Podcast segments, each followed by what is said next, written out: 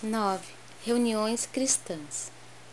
Chegada, pois, a tarde daquele dia, o primeiro da semana, e cerradas as portas da casa onde os discípulos, com medo dos judeus, se tinham ajuntado, chegou Jesus e pôs-se no meio deles e disse-lhes: Paz seja convosco.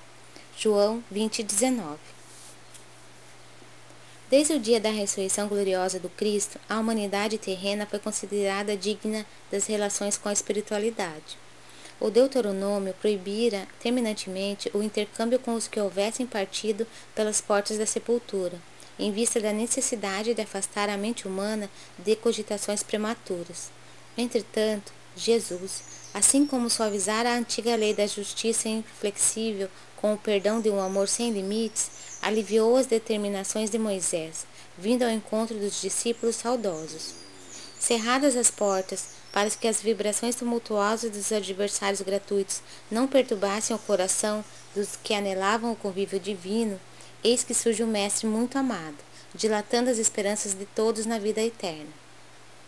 Desde essa hora inovidável estava instituído o um movimento de troca entre o mundo invisível e o visível. A família cristã, em seus vários departamentos, jamais passaria sem o doce alimento de suas reuniões carinhosas e íntimas. Desde então, os discípulos se reuniriam, tanto nos cenáculos de Jerusalém como nas catacumbas de Roma. E, nos tempos modernos, a essência mais profunda dessas assembleias é sempre a mesma, seja nas igrejas católicas, nos templos protestantes ou nos centros espíritas.